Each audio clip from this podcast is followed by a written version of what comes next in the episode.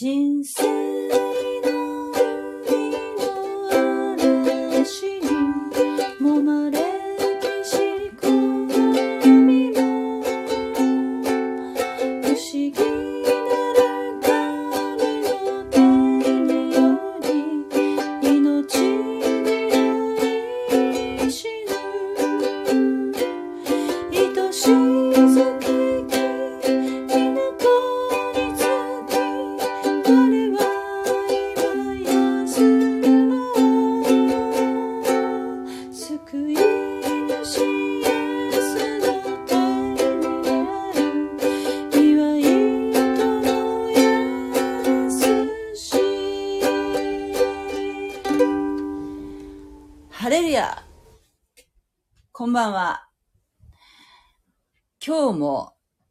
じわじわマタイの福音書を読んでいきたいと思いますけれども。はい。えー、マタイの福音書24章をやっております。はい。えー、今日はですね、36節だけやろうと思っています。36節、えーとりあえず読みますね。私は口語訳で読みます。その日、その時は、誰も知らない。天の御使いたちも、また、子も知らない。ただ、父だけが知っておられる。はい。何を知らない？何を知らないのか誰も知らない。えー、これですね。何のことを言っているか、えー、非常にこう、判、判断が難しい箇所なんですけれども、あのーこれはね、ちょっとね、間違いやすいというか、えー、今までですね、この24章の、えー文章の流れとしては、ちょっとざっと復習しますとね、24章。まず、えー、場面としては、うーん、イエス様が、宮から出て、出て、そして、オリーブ山に座って、弟子たちの質問に答えておられるシーンなんですね。えーこれはもう、そう、エルサレムに入場されたのが日曜日で、そして、曜日的にはこの時点で火曜日、日月火火曜日、そしてイエス様が十字架にかけられたのが、えー金曜日の朝ですから、もう本当十字架、十字架に非常に近づいているという、イエス様の中ではもう非常に緊迫感のある、えー状況なんですけれども、弟子たちが、えーそうですね、その宮を出て、出るときに、えーエルサレム神殿、今はもうないんですけどね。今の、今の時点ではないんですけど、当時、エルサレムの神殿の改築工事、えー改築っていうか、まあ、増築工事やってまして、えーそこでね、その建物の立派さに弟子たちが驚いているのを見て、イエス様は、えーこの、あなたたちがこれ見てる、この神殿は、えーコパみじんになるんだよ、というふうにおっしゃったわけですね。そして、弟子たちはびっくりして、その後、オリーブ山に、えーイエス様と一緒に行って、えー質問するんです。密かに質問しました。えーいつそんなことが起こるのでしょうかまず、いつそんなことが起こるのでしょうかっていうのは、さっきイエス様がおっしゃったエルサレム神殿が崩壊する。エルサレムがね、エルサレムが崩壊してしまう。それはいつそんなことが起こるんですか？まずこれを質問しましたね。びっくりしてたから。そして、2番目に、えー、イエス様が再び、この地上にやって来られる話っていうのを、まあ、前もってされているので、そういうことって、えー、どのような印があるんですか？イエス様が再臨されるときは。そして三つ目が、世の終わりにはどんな前兆がありますか？世の終わりについて質問しました。で、このマタイの福音書が非常にわかりにくい、24章がわかりにくいのはなぜかというと、イエス様はこの、弟子たちの質問1、エルサレム崩壊について、2、再臨の時の印について、3、世の終わりについて、世の終わりにはどんな前兆がありますかと。いう順番でお答えになってなくて、まず最初に世の終わりについてお話しされ、それからエルサレムの崩壊についてお話しされ、そして最後に再臨の時の印についてお答えになってるんですね。しかも、えー、最初に弟子たちがど、そんなこといつ起こるんですかっていうエルサレム崩壊についてのお答えは、実はマタイの福音書には載ってなくて、え同じシーンのことが描かれている別の福音書、えー、ルカの福音書21章、20節から24節で答えられているというところで、これはマタイの福音書にないので、マタイの24章にあるのは、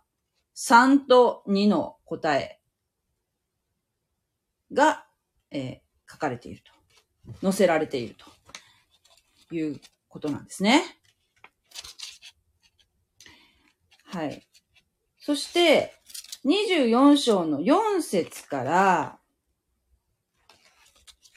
4節からね、24章の8節までが、え世の終わりの印について、弟子たちが最後に質問した世の終わりの印についての話が、この8節までなんですね。そして、それから、イエス様が、えー、9節から14節までが、7年間の大観難時代その世の終わりの前兆があって、後、その、大観難時代というのが7年間あるんですけど、その前半の3年半について、9節から14節まで述べられている。それから、24章の15節から28節までが、大観難時代の後半の3年半について述べられてはい。もうこういう風になってくると、うーん、ちょっと今まで思ってたのと、私、だいぶ違うなと思ったんですけど、今回勉強してね。例えばね、24章の14節そしてこの三国の福音はすべての民に対して証をするために全世界に述べ伝えられるであろう。そしてそれから最後が来るのであるっていうのが、世界規模のリバイバルについて、えー、書かれているんですけども、私は今まで、これは大観難時代の前半の話のな、文脈の中に入っていると知らなかったので、この全世界に述べ伝えるのは、えー、私たちこの違法人の働きのことを言ってるのかなと思ったんですよ。全世界に、えー、私たちクリスチャン、今、恵みの時代に、えー、救われたこのクリスチャンが全世界に述べ伝えて、そして、世界中のクリスチャン、うん、世界中の人たちにですよ。人たちに、えー、福音をお伝えした、ま、その人たちが全て救われるとは限りませんよ。だけど、全ての人に福音を聞いていただいたところで、終わりの日が来ると。いうふうに解釈してたんですよ。だから、この全世界に述べ伝えるのは、私たちクリスチャンだよ。まあ、当然ですよ。あの、大宣教命令っていうのが別の箇所にありますので、それは間違いなく、私たちクリスチャンの、えー、イエス様から命じられた、えー、働きなんですけれども、そういうふうにしなさいというふうにね、言われてることなんですけども、だけど、ここの24章の14節っていうのの全世界に述べ伝える人っていうのは、これが大観難時代の前半だということであればですよ。この14章の、14章じゃない、14節の部分がね。そしたら、これは、14万4千人のユダヤ人による伝道なんですよ。福音伝道。えー、つまり、観難時代の前半っていうのは、もうこの観難時代っていうのは、もうクリスチャンいませんから、その前に何が起こってるかっていうと、景挙っていうのが起きてるんですよ。これ観難時代の、うん、なんより前に起きるっていう、観、うんと、観難前景挙説っていう、えー、考え方によるものなんですけれども、要するに、えー、今、この恵みの時代と言われる教会時代に信者になった者は、えー、この観難時代を通らなくてもいいと、えー、いうことで、うん、私たちは、えー、ある時、パッと手に引き上げられると。えー、いうことで、ここに書かれているのは、全世界に述べ伝えるっていうのは、で、その、クリスチャンのいない世界で、誰が残っている違法人たちに伝道するのかっていうと、その働きをするのが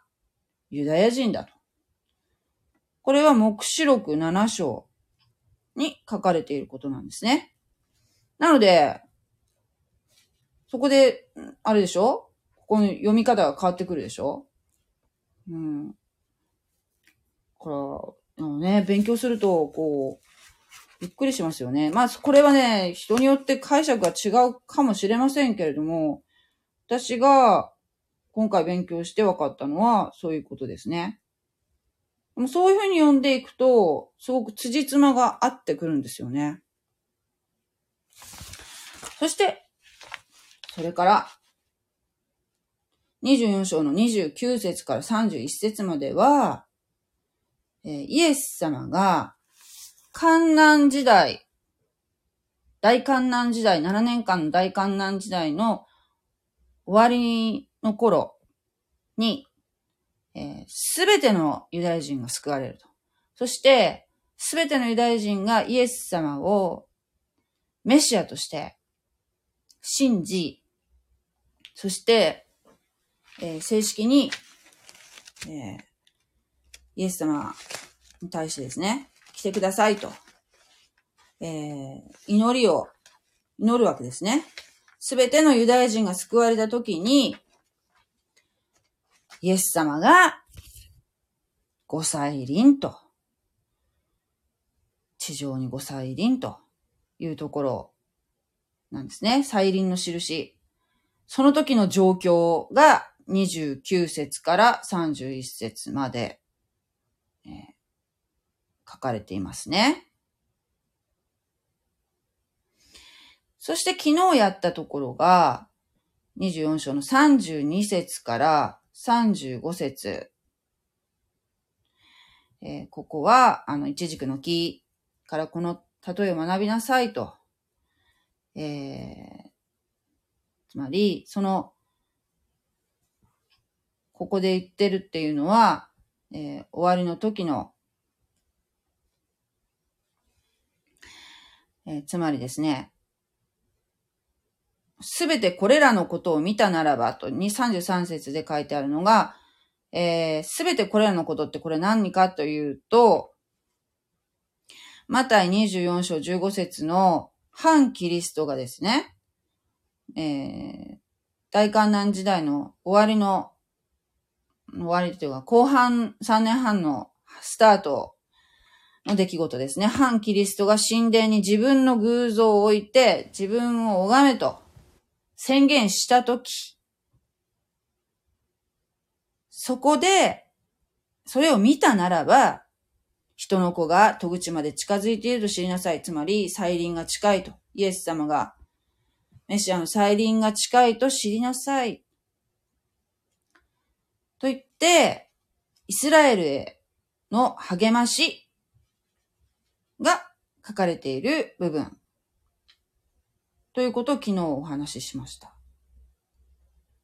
という構成になってるんですね。そして、今日からやる24章36節からは、また話題が変わるんですよ。えー、今日さっき読んだね、その日、その時は誰も知らない。天の見つかいたちもまた子も知らない。ただ父だけが知っておられる。まあ、ちょっと37節もついでに読むと、人の子も、人の子の現れるのもちょうどノアの時のようであろう。これ、ただね、つらっと読んでたらね、どう考えても、えー、イエス様の再臨の話イエス様が地上に戻って来られる時の話じゃないかなって思いたくなりませんかこれって。だけど違うんだって。どうしてかというと、ここからしばらく書かれているのは、軽挙の話なんだそうですけども、なぜそうなのかというと、えー、このマタイの福音書の原文は、原文というかね、もともと何語で書かれていたかっていうとギリシャ語で書かれているんですけれども、マタイがね、マタイがギリシャ語で書いてる。で、そこで、接続詞がね、書かれているそうで、ペリで、ペリでっていう接続詞が最初についてるそうなんですよ。36節に。で、これは、ところでとかね、まあ、英語で言うと by the way みたいな意味になるそうなんですけど、これを日本語訳では、この口語訳ではね、そこをはしょってると。そこを訳してない。理由はわかりませんけどね。えー、なので、ところでっていう風に来たら、話題が変わるじゃないですか。話題が変わりますよっていう言葉ですよね、ところでっていうのは。だから、再臨の話じゃないんですよね。軽挙の話をしているんだと。話題がここで変わってるんだと。いう話なんですよね。ちなみに、新共同訳では、なんて書いてるかな ?24 章の36節。なんかね、新共同訳はね、ちょっとね、えっ、ー、と、同じその、章の中でも、こう短く、ちょっと、タイトルがね、こう、区切って、ここはこういうエピソードですよっていう風な感じで、ちょっと、込み出しみたいな、ちょっとタイトルがついてるんですけども、この箇所はね、目を覚ましていなさいっていうタイトルがついてるんだけど。で、あの、やっぱり新共同訳も、ここは、うーん、ペリ、えっと、ところで、みたいな接続詞は書いて、訳されてないですね。だけど、やっぱり、この切り方が、やっぱり、切り方というかまとまり方が、うん、軽挙、軽挙のことを言ってるのかなっていうような切り方をされてますね。ということで、やっぱりここは軽挙の話なんだろうな。そして、えー、っとね、新海役2017番の、えー、っと、3、ここなんだよ。36節は何と書いてあるか。新海訳はね。ただし、ただしその日。ただしって言ったらもうさ、ただしって言ったらもう前の、なんていうの？やっぱり再臨、再臨が近づいてきてるっていう話だから、再臨の話かなって思っちゃうよね。ただしって言ったらなんかつながりがあるみたいな。うん。だから、まあ、あんまりいい役とは言えない、この部分は。ということなんでしょうか。で、ここは、まあ、軽挙の話と。で、今日は一節だけやるんですけども、えー、軽挙。軽挙って何か？っていうのを、まあ、まあ、今までもちょいちょい話してきたんですけれども、軽挙っていうのはね、どういうことかっていうと、ここで書いてある通り、その日その時は誰も知らない。天の見使いたちもまた子も知らない。ただ父だけが知っておられると。父以外はイエス様すら知らないと。天使も知らないと。軽挙が起こる日は。ということなんですね。ただ、軽挙が起こるのは、え、この今、終わりの時。終わりの大観難時代にはまだ入ってませんけれどもね、当然入ってませんけれども、うんと、世の終わりの印が見えている、えー、24章7節のね、ところにもありましたけれども、民は民に、国は国に敵対して立ち上がるであろう。またあちこちに飢饉が起こり、また地震があるであろうという、えー、印がもうすでに起きているので、民は民に国は国に敵対してっていうのは何かっていうと、えー、まあ、世界大戦。1914年から1918年にあった第一次大戦。それからそれに続く第二次世界大戦。という、えー、この大きな戦争、国中を、うん、巻き込んだね。っていうのがもう、ね、人類初のこの世界大戦がありましたので、もうこれが起きたら、まあ、景挙はいつ起きてもおかしくない時代に入りましたよ、と、えー、いうことなんですよね。えー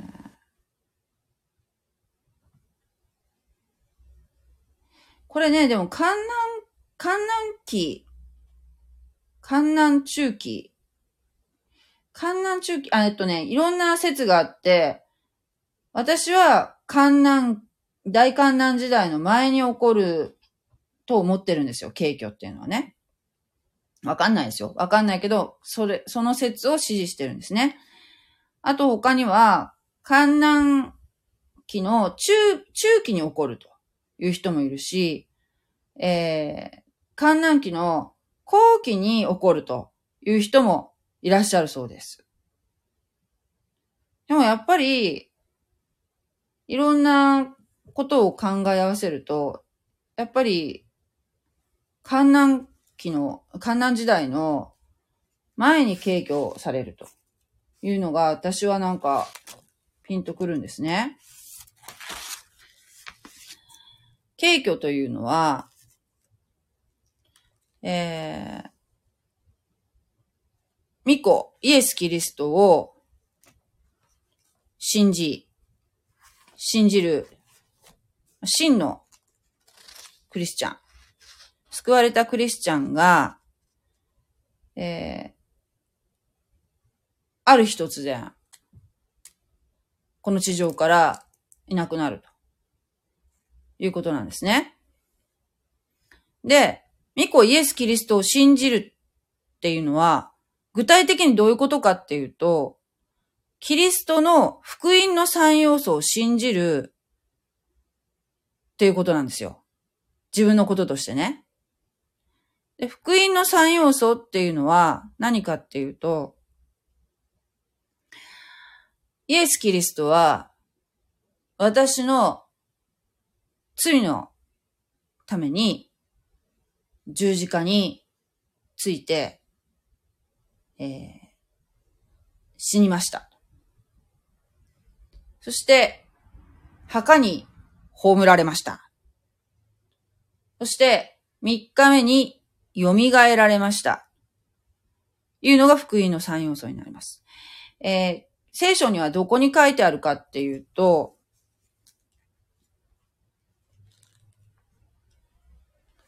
例は、第一コリントの15、15章、3節第一コリント、15章。だからね、福音って何なのかなっていうのを知りたかったら、第一コリントの15章を何度も見て、で自分が聞いた福音が、と、これが合ってるかどうか、確認されるといいと思いますね。えー、第一コリント15章3節これはパウロという人が書いた書簡です。読みますね、口語訳で。私が最も大事なこととしてあなた方に伝えたのは、私自身も受けたことであった。はい、ここからですね。すなわちキリストが聖書に書いてある通り、私たちの罪のために死んだこと、そして葬られたこと、聖書に書いてある通り、三日目に蘇ったことを、ケパに現れ、次に十二人に現れたことである。まあ、この最後のケパに現れっていうところは、えー、蘇ったっていうことの続きですよね。これが、福音の三要素と言われる、とても大事なとこです。これを信じる信仰によって、人は救われるんです。それだけなんですよ。え神様の恵みと、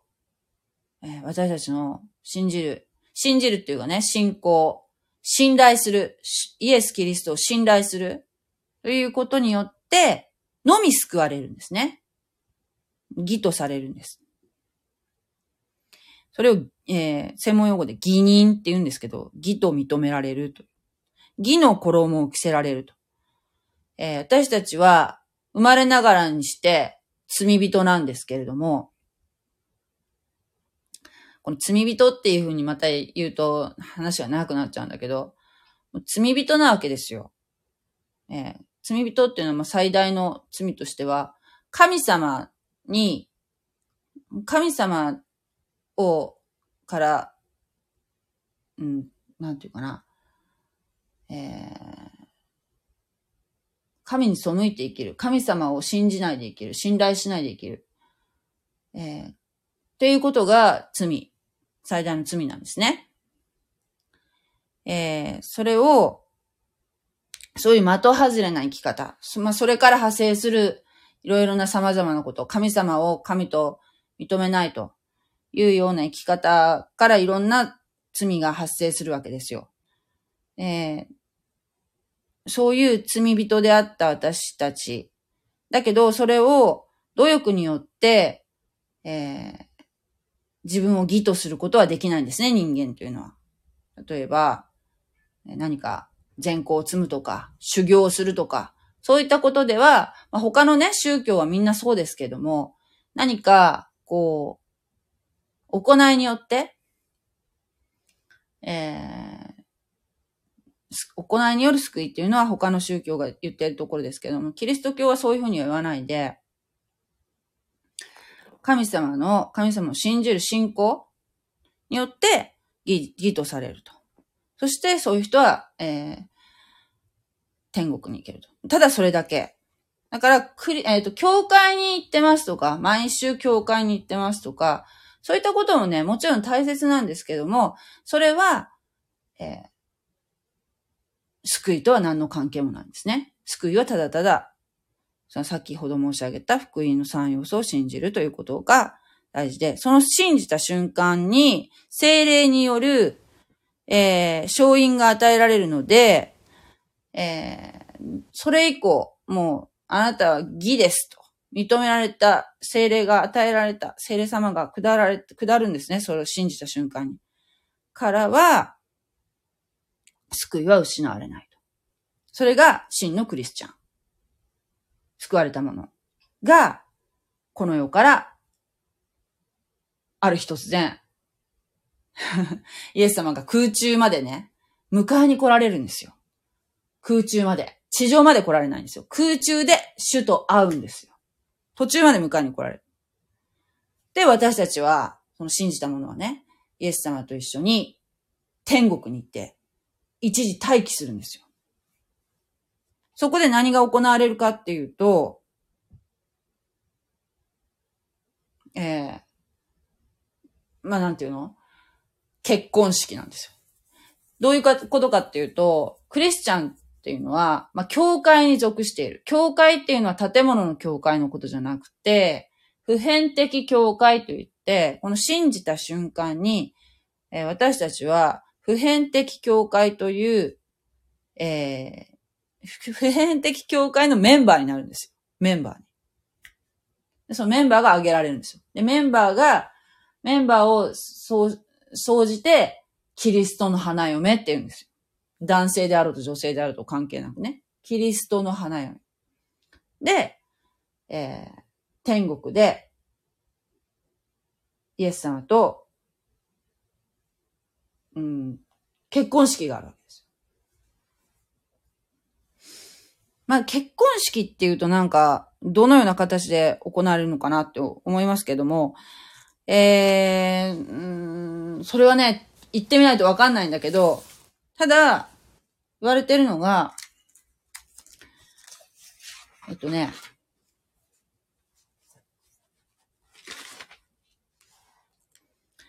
これは、祭祀としての認職式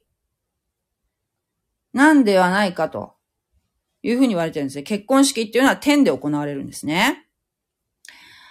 はい。これはね、どういうふうにお話したらいいかなと思うんだけど、実は、ユダヤ式の結婚、結、ユダヤ式の結婚と、この、えー、教会とイエス様の関係っていうのは、非常に似てるんですね。流れが。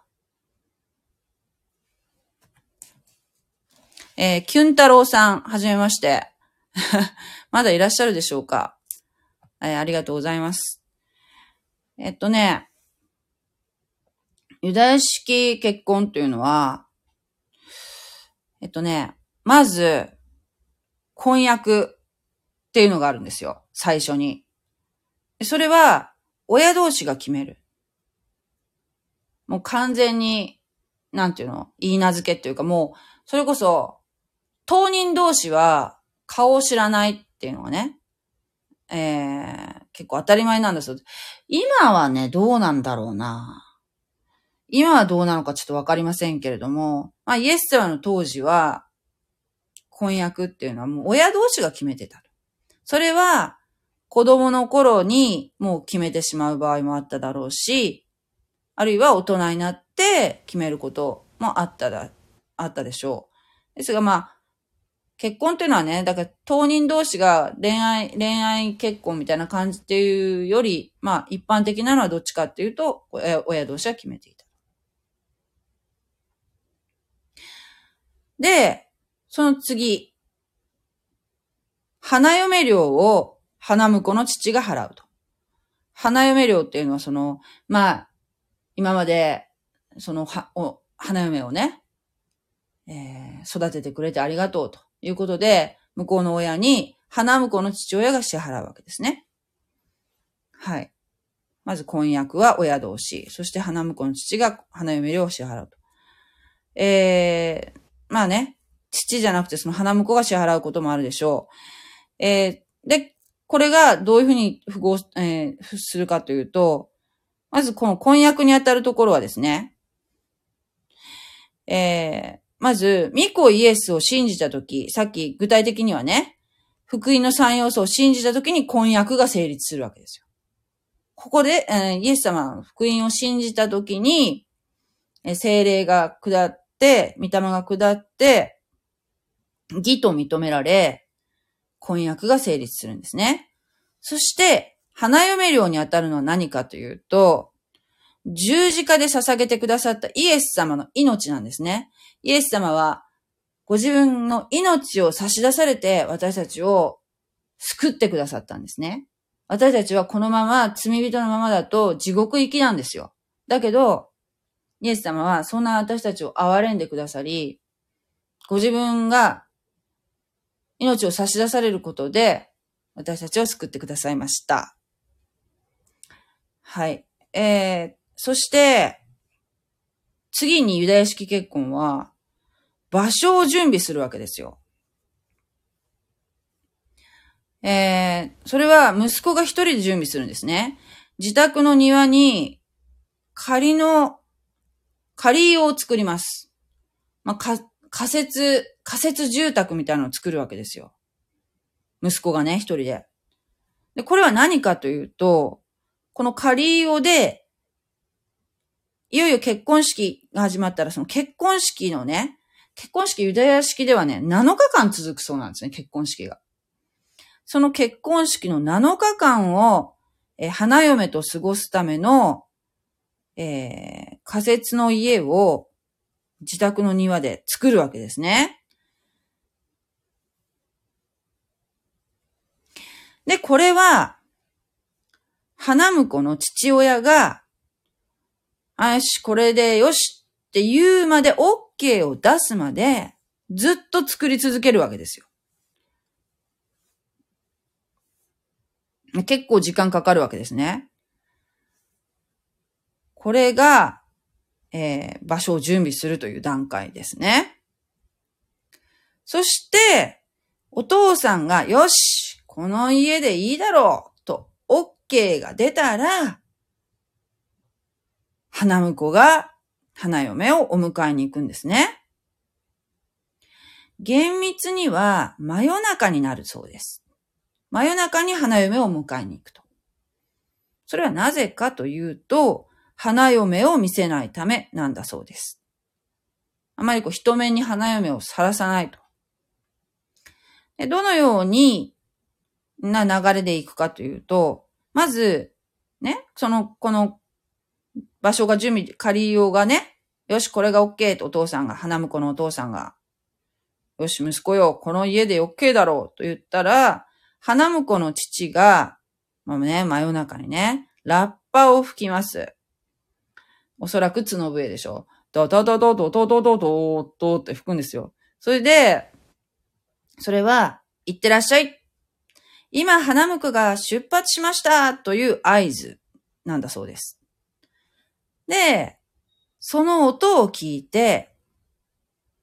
花嫁はね、花嫁は花嫁で自分家にいますよね。花嫁は、あ、花婿が来たということを知ることになると。でもね、このね、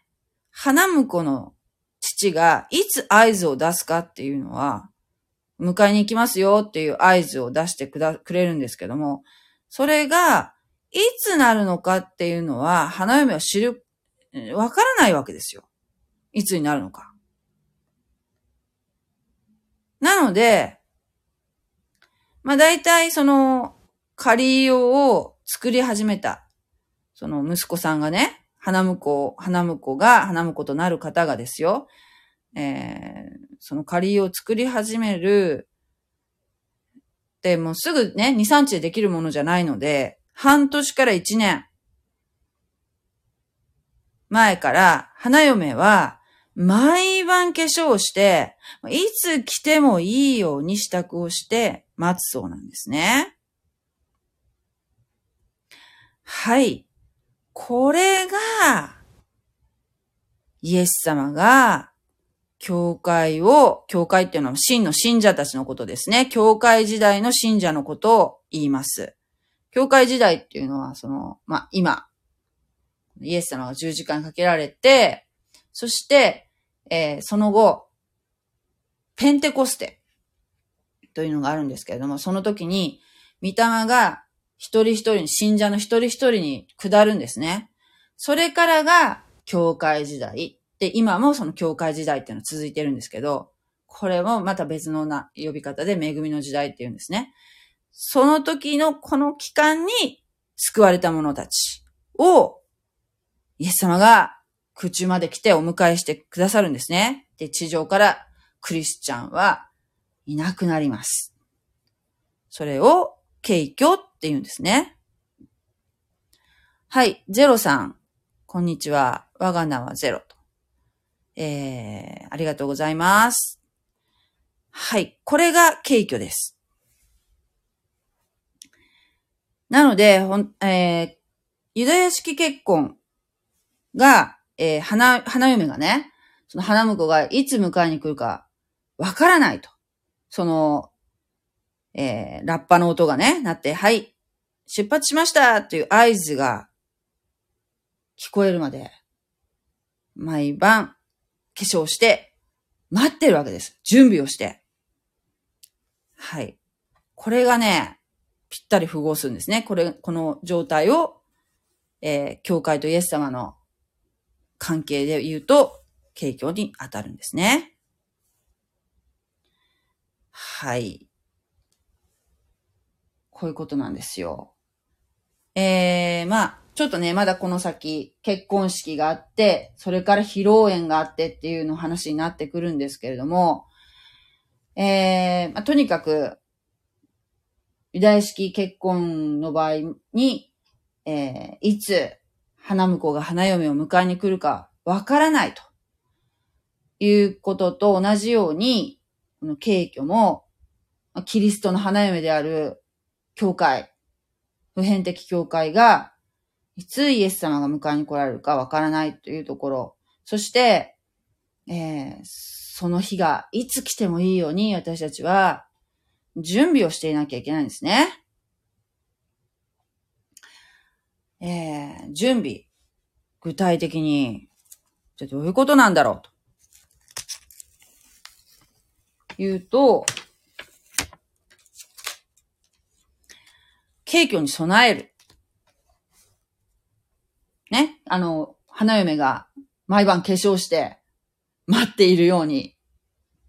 えー、私たちクリスチャンはどのように備えていくべきでしょうか？それは、備えなさいということ。まず、聖書を学ぶっていうこと。うん、これ大事じゃないなんじゃないかな。聖書をね、自分勝手に解釈するっていうのは、やっぱいけないと思うんですよ。あとね、聖書をただね、読むだけっていうのも、やっぱ足りないと思うんですね。えー、ただ読むだけでは、えー、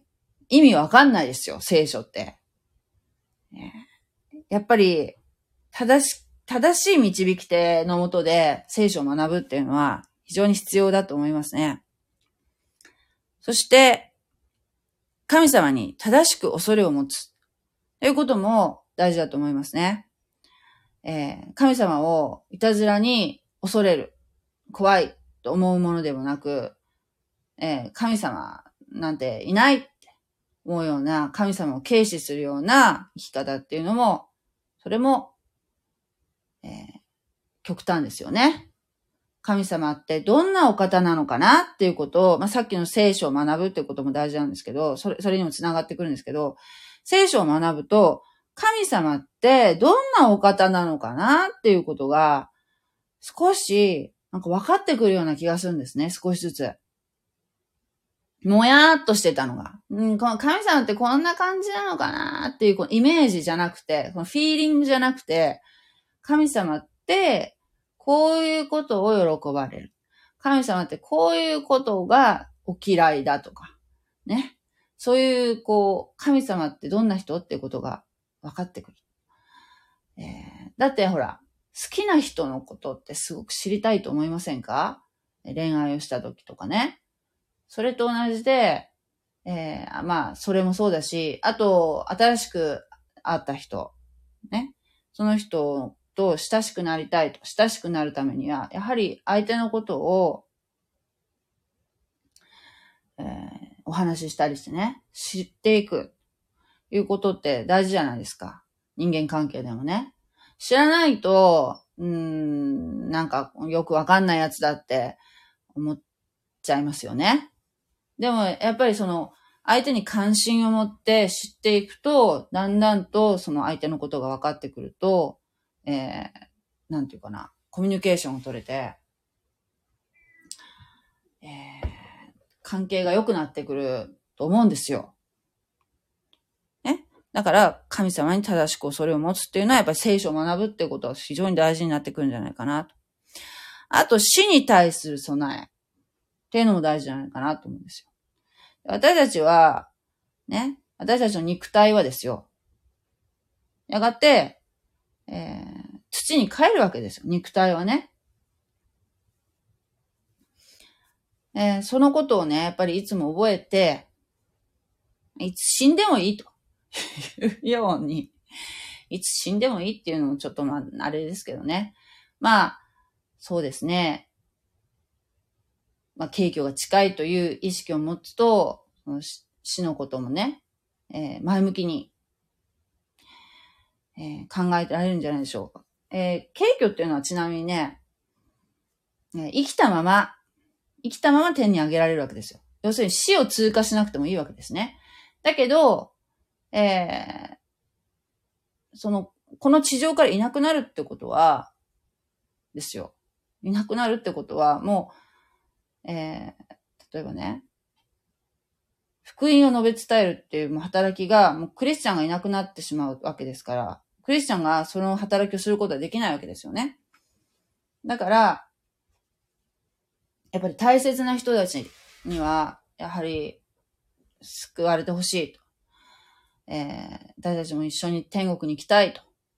願いますので、私はですよ。私の場合は、まず、そうね、もうみんな、みんな天国行ってほしいって思いますけども、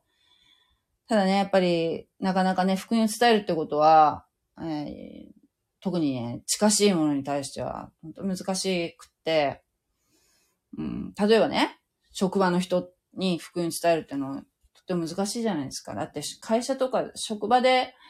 そういう、こう、うん、イエス様の話とかね、なかなかする機会がね、ない、ない。でも、もしそういう機会が与えられたら、いつでもこう、準備ができるように、私もその、聖書の理解っていうのを深めたいなと思ってますし、あと、もう必ずね、私はもう、自己紹介の時はですね、もう、私はクリスチャンですということは言うようにしてます。そしたらもしかしたら、え向こうからですよ、えー、教会ってどんなところなのって聞いてこられた時に、パッと福音が伝えられるかなと思うので、まあ、そういうことでですね、自分はこういうものですということは、最初に、えー、どこに行ってもね、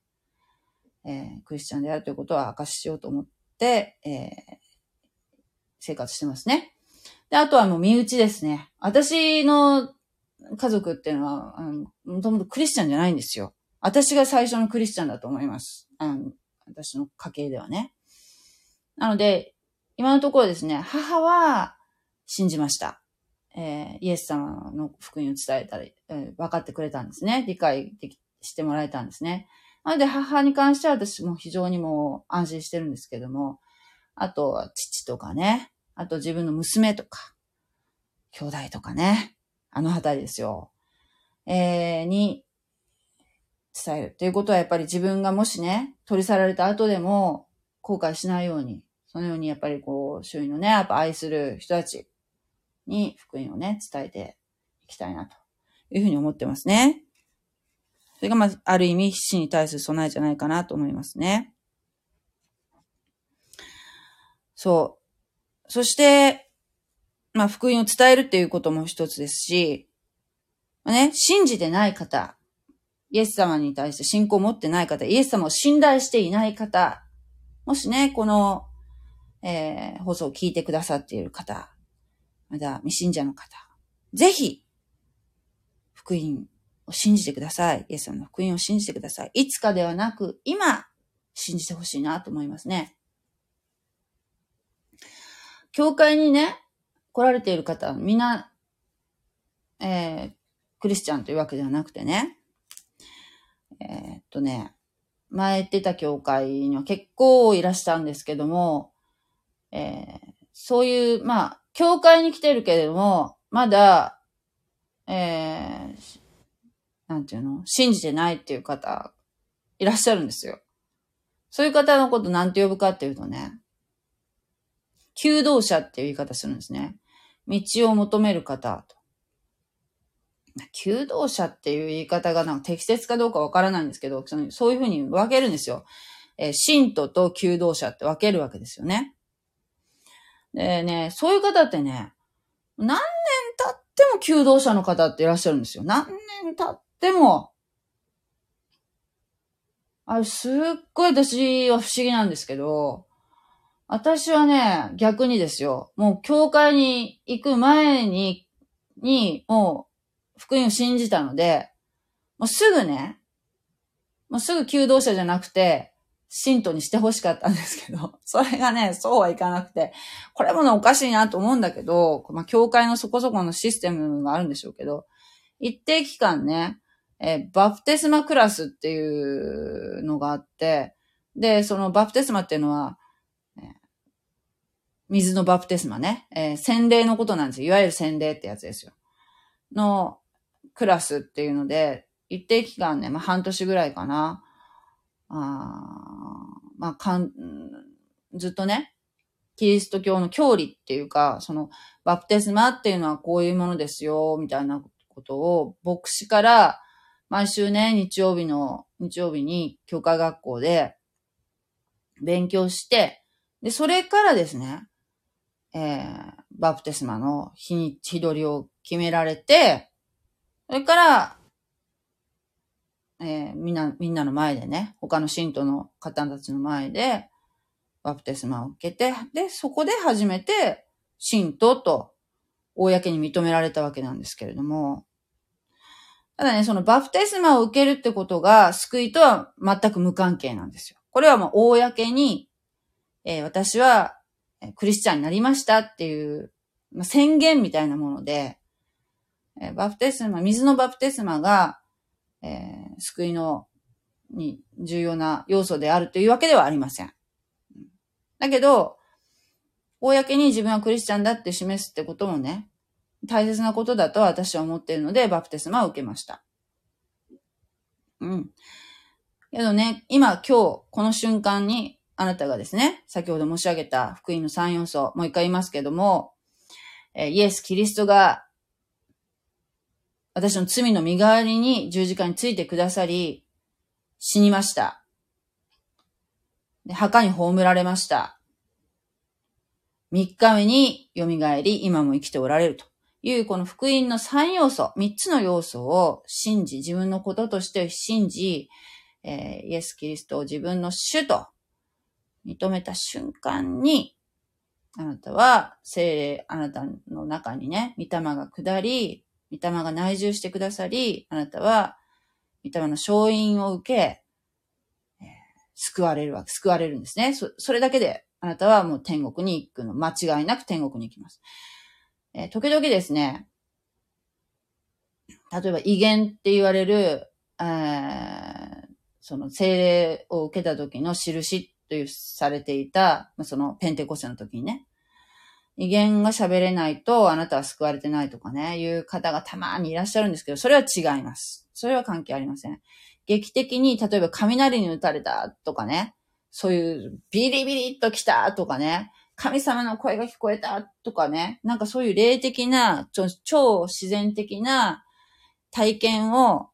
したから、私は救われたんだっていう確信を持つとかね。それも違うんですよ。あなたが、えー、その先ほど申し上げた福音の三要素を信じ、私の主ですと。イエス・キリストは私の主ですと。えー、告白した時にあなたは救われるわけですね。うん。だから、それ、それ、その福音に何か付け足したりすることは、えー、しちゃいけないことなんですよ。えー、それについてはね、付け出しちゃいけないよっていうことは、えー、パウロもこのように、えー、言っておられるところがあってね。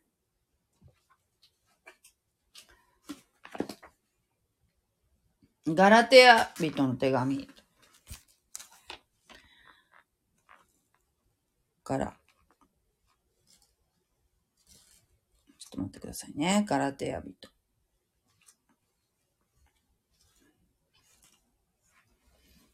に、えー、このように書いてあるんですけども、ちょっと待ってください。ガラテアのね。えー、ガラテア人の手紙の一章のね、八節にこういうふうに書いてあります。しかし、たと、えー、たとえ私たちであろうと、天からの見つかいであろうと、私たちが述べ伝えた福音に反することをあなた方に述べ伝えるなら、その人は呪われるべきである。私たちが前に言っておいたように、今私たちは重ねて言う。もしある人があなた方の受け入れた福音に反することを述べ伝えているなら、その人は呪わるべきであると。二回も呪われよと書いて、呪われよと書いているんですよね。だから、福音っていうのは、すごく、この三、福音の三要素っていうのはとても大事な大事な大事な大事なことで、これを付け足したり、え、これから引いたり、引いてもダメだし、足してもダメなんですね。これを信じることによって、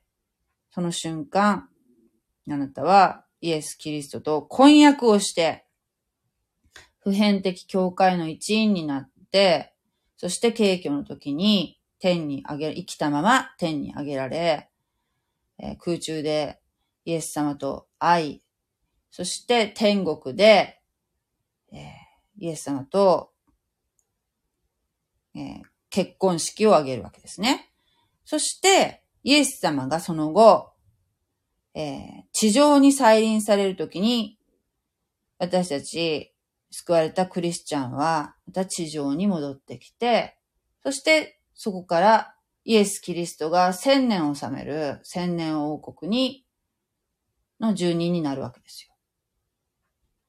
で、その千年っていうのも有限ですよね。有限ですよ。だから、その千年が終わった後、また裁きというのが、えー、この、サタン、サタンの裁き、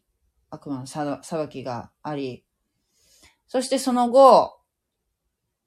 新天新地というね、新しい天、新しい地というね、新しい世界に突入して、そこから私たちは死と共に永遠に生きること、生きるものとなるわけですね。死なない体をいただくわけですね。敬虚の時に私たちは、えー、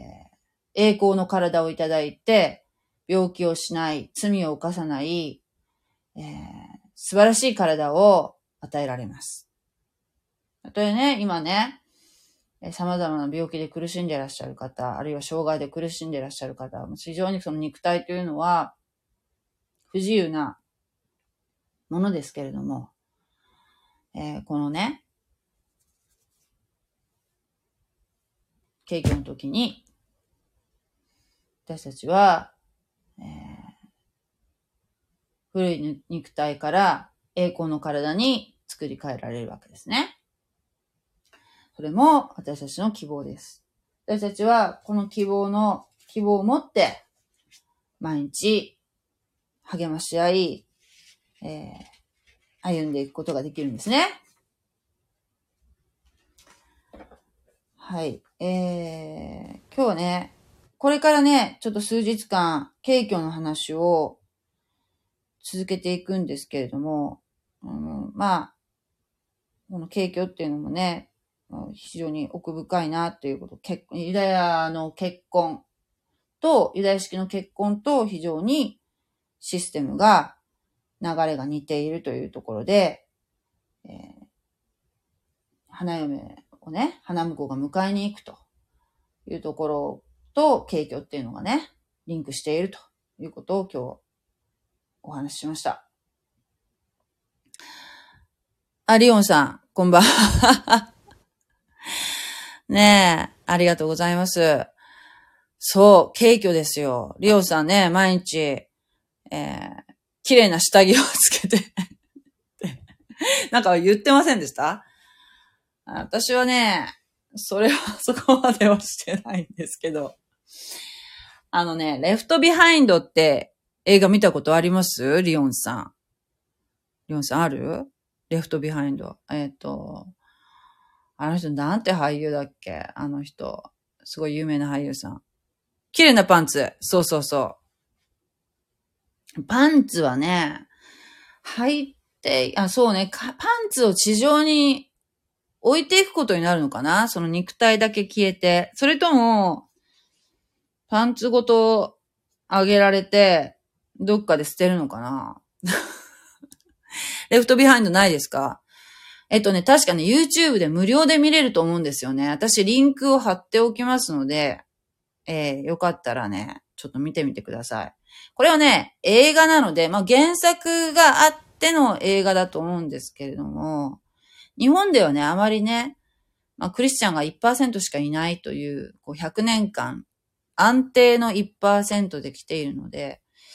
あまり関心を持たれなかった映画かもしれませんけれども、アメリカでは非常に、あの、見られた映画なんだそうです。ニコラス・ケイジだっけな？ニコラス・ケイジという人が、えー、出ておられますね。